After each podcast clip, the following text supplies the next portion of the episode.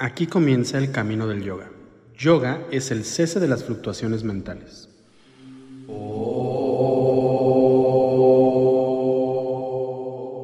Hoy en día, los Yoga Sutras son considerados como la Biblia del yoga contemporáneo. Es un texto que deben de leer prácticamente todas las personas que buscan certificarse como maestras o maestros de yoga. También son la referencia para la creación de una gran mayoría de libros contemporáneos. Y es que el pequeño texto es el más antiguo conocido en el que se describe, de una forma muy sencilla, la práctica de yoga. En sus versos, da una definición muy fácil y concisa de lo que es el yoga, explicando que yoga es el cese de las fluctuaciones mentales es decir, el poner la mente completamente en blanco para poder alcanzar el samadhi. Además de esta sencilla definición, los Yoga Sutras proponen un camino de ocho pasos para poder llevar la práctica del yoga, mismos que se han convertido en los pasos oficiales, por así decirlo, del yoga postural contemporáneo. Pero a pesar de todo el análisis que se ha realizado a lo largo de las décadas, la realidad es que el yoga que practicamos tiene poco o nada que ver con los legendarios sutras.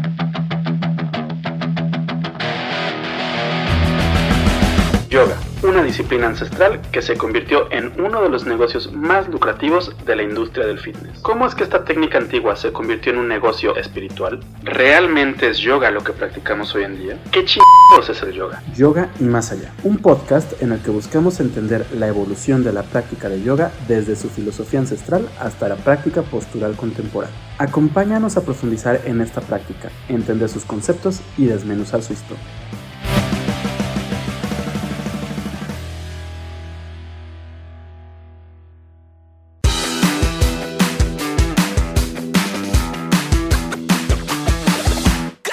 Bienvenida, bienvenido a Yoga y Más Allá, un podcast de Yoga Nidra MX en el que buscamos desmenuzar el cuerpo filosófico del yoga contemporáneo. Para cumplir con esta misión, en los últimos capítulos nos hemos enfocado en hablar de cómo fue que llegó el yoga Occidente, retomando la influencia musulmana, los grupos ocultistas más importantes y cómo es que el yoga se popularizó gracias a personajes como Aldous Huxley, Marilyn Monroe, Greta Garbo y los Beatles, entre otros. También dedicamos un episodio para hablar sobre el Hatha Yoga Pradipika, explicando algunas de las técnicas que propone este manual medieval y demostrando que tiene poco o nada que ver con el supuesto Hatha Yoga que practicamos en los salones y estudios de yoga. Y como no podemos entender el cuerpo filosófico del yoga contemporáneo sin las enseñanzas de Patanjali, es momento de que hablemos de los Yoga Esa pequeña colección de versos o aforismos que sintetizan la práctica del yoga de una manera fácil y sencilla, y que por lo mismo han sido estudiados por todos los gurús, maestros, maestras y practicantes a lo largo de los últimos 120 años. Como ya lo mencioné,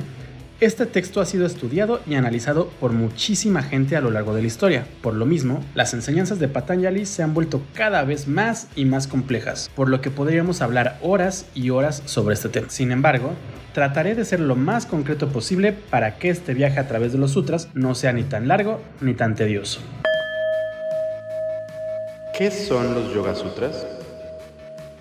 Como ya lo mencioné, los Yoga Sutras definen la práctica del yoga de una forma sencilla, utilizando 196 sutras o aforismos. De acuerdo al diccionario de la Real Academia Española, un aforismo es una sentencia breve y doctrinal que se propone como regla en alguna ciencia o arte. Por lo mismo, podemos concluir que en los Yoga Sutras Patanjali propone la doctrina del yoga, o de la ciencia del yoga como la llamaba el monje Vivekananda. Este libro fue escrito alrededor del siglo III antes de nuestra era por el mítico Patanjali. Y no digo que sea mítico únicamente por haber compuesto esta Biblia yogic, sino porque su existencia es toda una leyenda. Realmente no se sabe mucho del sabio Patanjali, únicamente se sabe que debió de haber nacido alrededor del siglo III antes de Cristo, probablemente en las colinas de Tirumurt, la morada del dios Shiva en los Himalayas. La leyenda también dice que Patanjali pudo haber sido hijo del mítico Atri, el primero de los rishis o sabios, y la sabia Anusuya, aunque también se dice que su madre fue Gonika, una encarnación de Anana Sesha, quien nació del vientre de la diosa Parvati,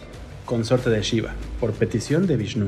El nombre del autor de los sutras podría traducirse como el que cayó del cielo gracias a la oración, pues este nombre está compuesto por los términos sánscritos pata, que se traduce como caído del cielo, y anjali, que es el gesto de plegaria que se realiza al juntar las manos como cuando se reza o se realiza el anjali mudra en las clases de yoga. Por otro lado, de acuerdo a varias tradiciones de la India, Patanjali fue una de las encarnaciones de Adi Sesa, la serpiente divina que es otro aspecto del dios Sankarsha, la primera expansión de Vishnu, el dios creador.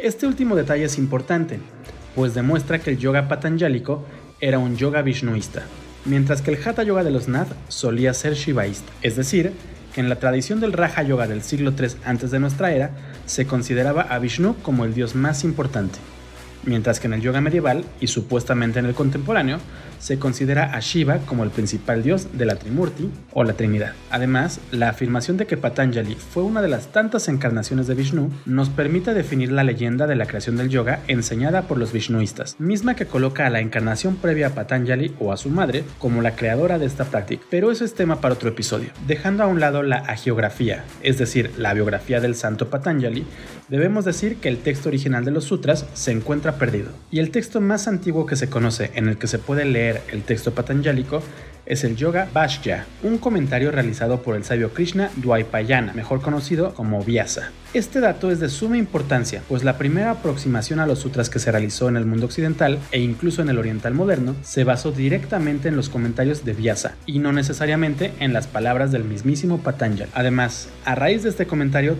todos los gurús, maestras y maestros modernos, además, a raíz de este comentario, todos los gurús, maestras y maestros modernos se dedicaron a realizar sus propios comentarios adaptando los aforismos a la popularización del yoga. Es por eso que hoy podemos encontrar miles y miles de libros en los que Patabi Joyce, Desikachar, Vikeyas Yengar, Vivekananda e incluso Osho dan versiones diferentes de lo que es la práctica del yoga patanjálico. Por si fuera poco, Gracias a que el sánscrito es un idioma tan flexible y sintético, las y los traductores han realizado versiones radicalmente diferentes de los Yoga Sutras, incluyendo su propia visión de lo que es el yoga. Por otro lado, aunque hoy pensamos que los Yoga Sutras son el texto fundacional del yoga como lo conocemos, debes saber que esto no fue siempre así. De hecho, antes del siglo XX, la doctrina patanjálica no se solía incluir dentro de las enseñanzas como una manera de alcanzar el Raja Yoga. Esto lo estudian Mark Singleton y James Mallison en Roots of Yoga o las raíces del yoga, una impresionante recopilación de textos yógicos antiguos en la que se pueden apreciar las diferencias que existen en las diferentes culturas de la India. En este libro se puede encontrar la siguiente cita del Hamsa Vilasa. Hermosa dama, el Raja Yoga ha sido revelado, visto y escuchado por personas buenas e innatamente sinceras. Como resultado, las enseñanzas de Patanjali no están incluidas entre las verdaderas enseñanzas. Como verás, los Yoga Sutras no siempre fueron considerados como una Biblia del yoga. De hecho, durante muchos siglos pasaron casi desapercibidos. Entonces, ¿por qué hoy son tan importantes? A finales del siglo XIX, los sutras eran el único texto de Raja Yoga que se conocía. Por lo mismo, Vivekananda y la sociedad teosófica se enfocaron en este libro para entender la práctica del yoga, pues en aquel momento se consideraba que el Hatha Yoga era impuro y desagradable, por cuestiones que explicaremos en otros episodios. De esta forma, Vivekananda publicó Raja Yoga, uno de los primeros libros sobre yoga en Occidente, y en el que se presenta una traducción comentada de los Yoga Sutras de Patanjali, detonando el boom que hizo que este texto fuera lo que es hoy en día. Cabe mencionar que los Yoga Sutras está compuesto por 196 aforismos o versos, mismos que están divididos en cuatro capítulos, siendo los primeros tres los más estudiados y analizados hoy en día. Por último, Cabe recalcar que, como ya lo mencionamos, existen un sinfín de traducciones diferentes a los Yoga Sutras. Algunas de ellas son traducciones literales, otras dejan algunas palabras o conceptos en sánscrito, como Samadhi, y muchas otras son aparentes traducciones, pero que en profundidad son realmente comentarios del texto original. Por lo que siempre recomendaré leer los sutras con lupa y una mirada crítica, buscando entender de dónde proviene la traducción. En el caso de este episodio,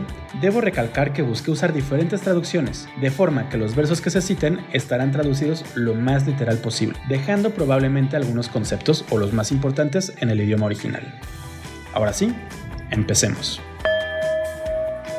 Primer capítulo. Samadhi Pada. Hay cinco procesos o actividades de la mente.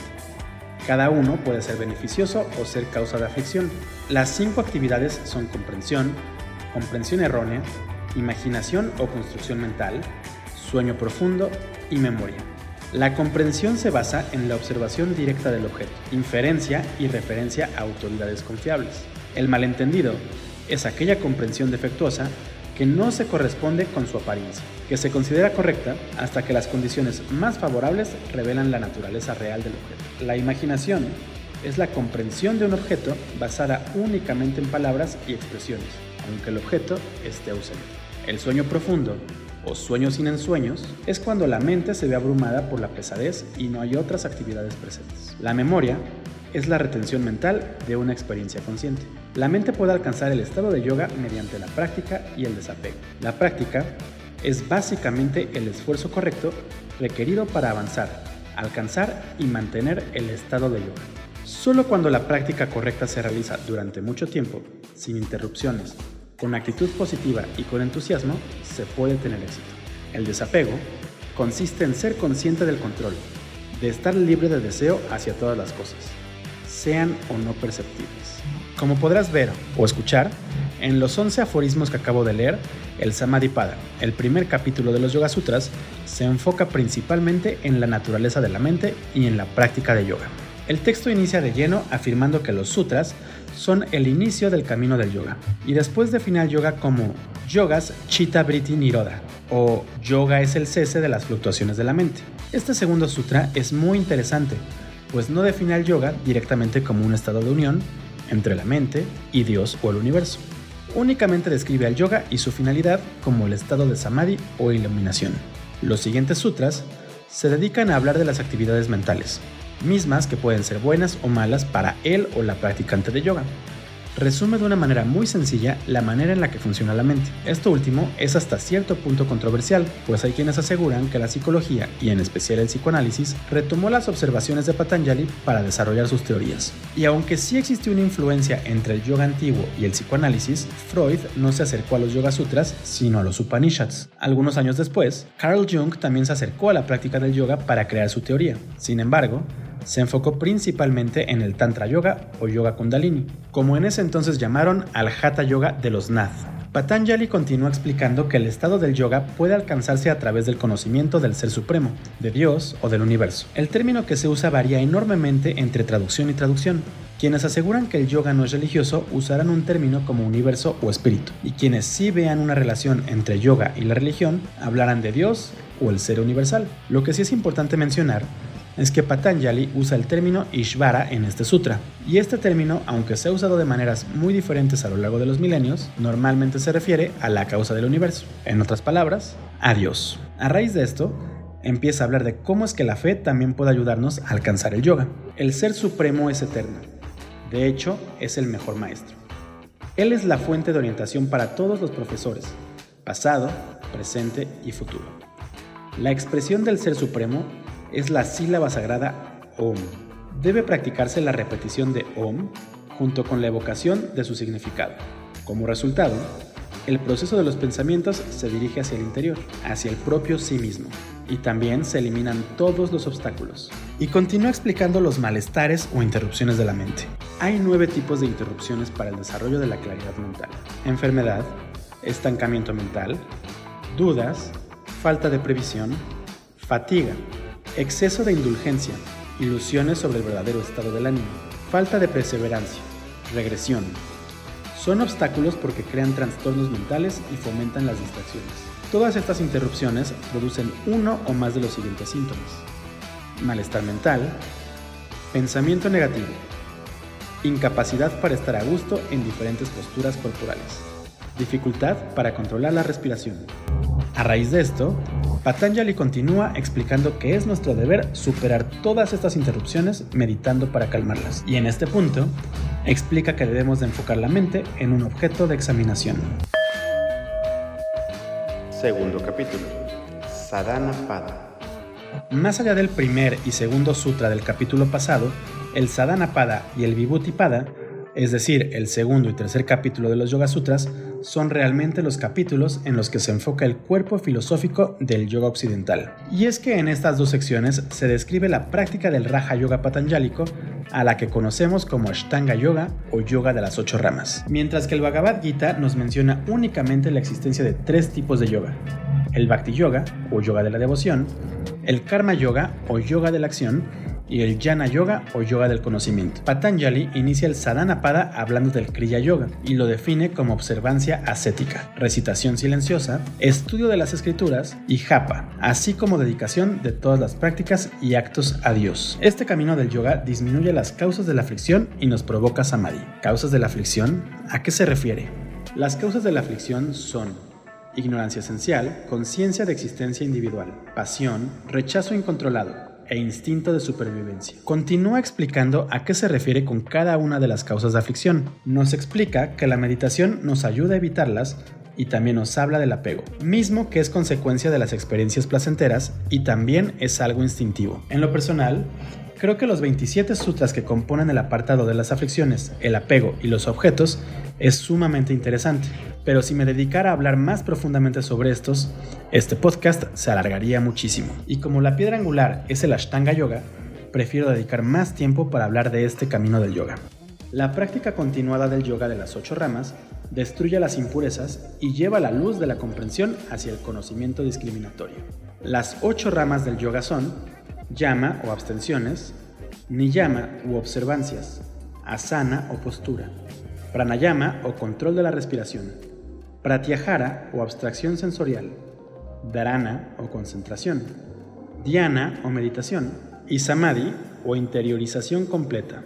Los llamas son ahimsa o no causar daño, satya o nunca mentir, asteya o no robar, brahmacharya o no envolverse en placeres sensuales, y aparigrana o no posesividad. Hemos llegado al Ashtanga Yoga Patanjali, es decir, el camino de ocho ramas o componentes que propone Patanjali para poder alcanzar el estado del yoga. Como lo mencioné anteriormente, mientras citaba el Sutra 29, este camino consiste en llamas, niyamas, asana, pranayama, pratihara, dharana, dhyana y samadhi. Es un camino aparentemente sencillo que todas y todos los practicantes de yoga deben seguir para poder lograr el yoga. Sin embargo, aquí es donde se empieza a complejizar el entendimiento de los aforismos. ¿Por qué? Empecemos por lo primero, los llamas. En esta traducción, llamas se refiere a abstenciones, pero suelen traducirlo también como códigos morales para con la sociedad. El primero es ahimsa, o no causar daño, también traducido como no violencia. ¿Qué es la no violencia? Una gran mayoría de los yogis y yoginis contemporáneas aseguran que la no violencia implica el no causar ningún tipo de daño directa o indirectamente a cualquier ser vivo, razón por la cual suelen terminar adoptando el vegetarianismo o el veganismo. Sin embargo, en The Heart of Yoga, Desikachar asegura que ahimsa no implica necesariamente que no debemos comer carne o pescado, o que no debemos defendernos. Simplemente significa que siempre debemos comportarnos con consideración y atención hacia los demás. Ahimsa también significa actuar con amabilidad hacia nosotros mismos. Ante esta afirmación, vi que Yasyengar continuaría apoyando de cierta forma a su contemporáneo, pero también diría algo así como que la mente adquiere la forma de lo que comemos, y por ende, comer carne puede perturbar nuestra meditación. Yengar también comentaría que ahimsa debe aplicarse en nuestra misma práctica de yoga postural, asegurando que debemos de mantener una correcta alineación del cuerpo durante cada postura, para no desequilibrar y violentar los músculos. Como verás, Ahimsa no se enfoca únicamente en la violencia hacia otras personas o seres, sino también con la violencia hacia nuestro propio cuerpo. Hasta aquí ya tenemos dos opiniones diferentes sobre lo que es Ahimsa, la que implica que podemos comer carne y la que implica que no. Pero como lo comenté, también está la versión en la que se habla de que no debemos dañar nuestro cuerpo. Por lo tanto, debemos alimentarnos bien y evitar consumir cualquier sustancia que nos haga daño, como el alcohol, el tabaco o las drogas. Pero el concepto de ahimsa también ha sido muy cuestionado a lo largo de los siglos, especialmente porque el mismo Vishnu, a través de las enseñanzas de Krishna, nos enseñó que sí podemos llegar a ser violentos siempre y cuando esta violencia sea parte de nuestro Dharma, entendiéndolo desde el punto de vista del hinduismo, es decir, como una conducta que nos permita estar cerca de Dios. ¿Qué? Retomemos un poco del Bhagavad Gita. En esta epopeya, Arjuna entra en conflicto al llegar al punto de batalla, pues no quiere luchar contra sus familiares y amigos. Sin embargo, Krishna le dice que es indigno de un noble como tú dejarse atrapar por el desaliento en el momento de la lucha. ¿Cómo es posible? Esto no te hará ganar ni el cielo ni la tierra. No desfallezcas, Arjuna. Esto no es propio de un hombre como tú. Sobreponte a ese mediocre desaliento y levántate como el fuego que quema todo lo que encuentra a su paso. Siempre hemos existido, tanto yo como tú, como esos reyes, y existiremos por siempre y para siempre. El espíritu es indestructible e imperecedero, todo lo penetra. Nadie puede destruir ese ser inmutable. A pesar de que estos cuerpos tendrán un fin, el espíritu es inmortal e infinito. Así pues, participa en la lucha, noble guerrero.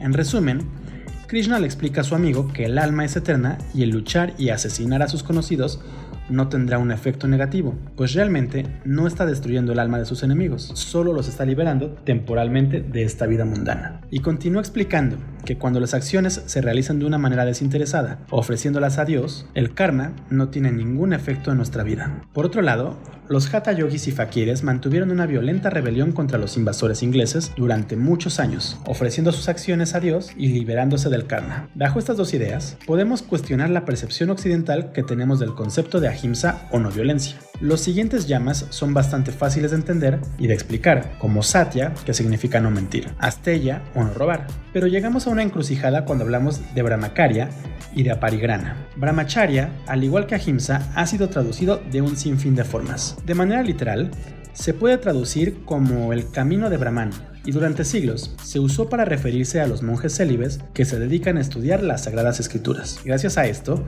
en el hinduismo, el budismo y el yoga ancestral, el término brahmacharya o brahmacharya fue usado para referirse a la abstinencia sexual. Esto tiene mucho sentido, pues en los Yoga Upanishads y en los Sanyasi Upanishads se afirma que todo hombre debe dedicarse a la renuncia, olvidándose de los placeres mundanos, entre los que se encuentra el placer sexual, para dedicar su vida a Dios.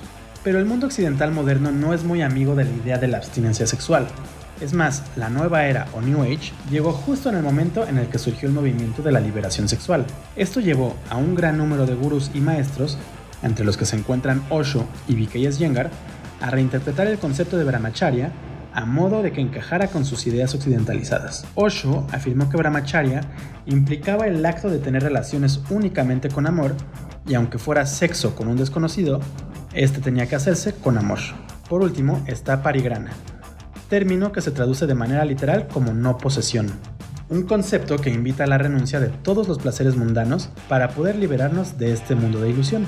En el caso de los sanyasin o renunciantes yogis, esto es tomado de manera literal, por lo que suelen vagar por el subcontinente mendigando o pidiendo limosnas. Pero el capitalismo occidental nunca nos dejará dedicarnos a una vida de renuncia y de no posesión. Por lo mismo, los occidentales hemos decidido ignorar este llama de manera cabal mientras practicamos en un estudio de yoga caro, usamos ropa de marca de moda y viajamos por el mundo tomándonos fotos simulando que meditamos y hablando del contacto con la naturaleza. El segundo paso del Ashtanga Yoga Patanjálico son los niyamas, u observaciones.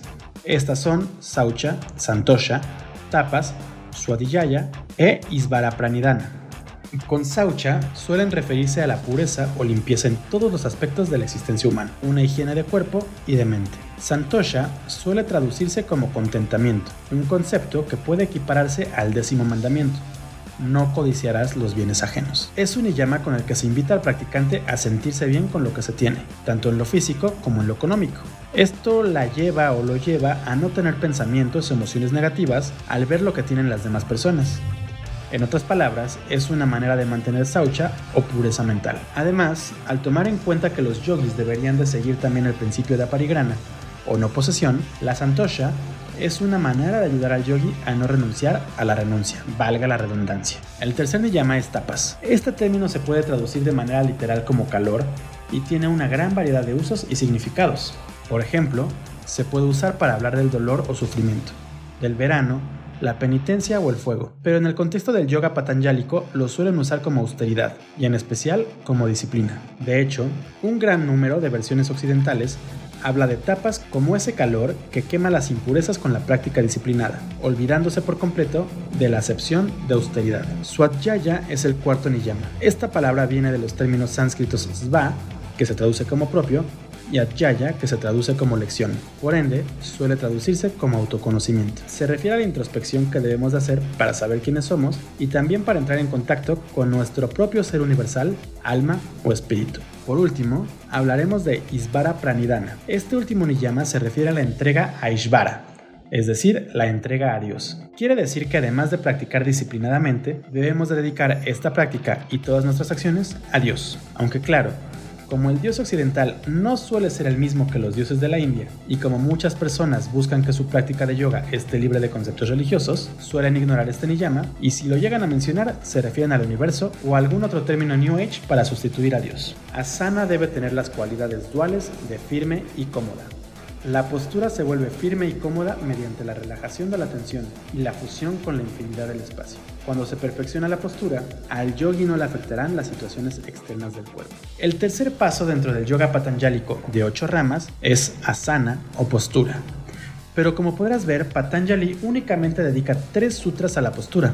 Dice que esta debe ser firme y cómoda, que debe estar libre de tensión y con ella debes fundirte con el universo. Eso es todo. Realmente Patanjali nunca menciona alguna postura en su texto original. Sin embargo, en el Bhashya de Vyasa, es decir, el comentario del sabio Vyasa, se enumeran 12 posturas diferentes, entre las que se encuentran Padmasana, Verasana, Badrasana, Svastikasana y Dandasana, entre otras. Pero incluso la versión comentada no ahonda más en el tema de la postura, ni siquiera describe las posturas mencionadas. Esto se me hace muy curioso, pues aunque el yoga contemporáneo es principalmente postural, las y los yogis occidentales aseguran que siguen el camino de los Yoga Sutras, a pesar de que Patanjali nunca le da importancia a las asanas. De hecho, como veremos más adelante, el yoga de Patanjali es puramente meditativo. Pranayama es la regulación consciente y deliberada de la respiración que reemplaza los patrones inconscientes de respiración. Solo es posible de un dominio razonable de la práctica de asanas. La respiración se vuelve prolongada y sutil siendo consciente de la inhalación, la exhalación y la retención, del espacio recorrido por el aire, del tiempo recorrido y del número de respiraciones. Entonces, la respiración trasciende el nivel de la conciencia. La práctica regular de pranayama reduce los obstáculos e inhiben la percepción clara. Con el control de la respiración, la mente se prepara para el proceso de ser dirigida al objetivo elegido. El cuarto paso del camino patanjálico es, como podrás imaginar, pranayama. En un gran número de traducciones como esta, lo encontrarás como control de la respiración, y aunque es correcto, no es necesariamente a lo que se refiere Patanjali. De acuerdo a Vivekananda, prana se refiere a la energía vital que permite la existencia mientras que yama se puede traducir como control. Por lo tanto, pranayama se refiere al control de la energía vital o prana. Si escuchaste el episodio pasado, si escuchaste el episodio pasado, seguramente sabrás que el prana suele entrar por la respiración, por lo que pranayama también se refiere a control de la respiración. De hecho, el término prana se suele traducir también como aliento, por lo que también podríamos decir que es una definición correcta. Ahora, cuando hablamos de pranayama, nos referimos al control de la energía vital a través de la respiración. Esto se logra controlando la respiración, imprimiéndole la intención de control pránico a la misma. Por último, el segundo capítulo de los Yoga Sutras dedica dos aforismos a Pratyahara, es decir, la restricción de los sentidos. La restricción de los sentidos ocurre cuando la mente es capaz de permanecer en la dirección elegida y los sentidos ignoran los diferentes objetos a su alrededor y siguen fielmente la dirección de la mente. De esta forma, con la abstracción sensorial, se logra el completo dominio sobre los sentidos. En otras palabras, Pratyahara se consigue cuando enfocamos la mente en una dirección u objetivo específico, rompiendo con cualquier distracción que llegue a través de los sentidos. Sería como cuando te pones a lavar los platos o a realizar alguna acción repetitiva y te concentras tanto en esta acción que terminas ignorando todo lo que ocurre a tu alrededor.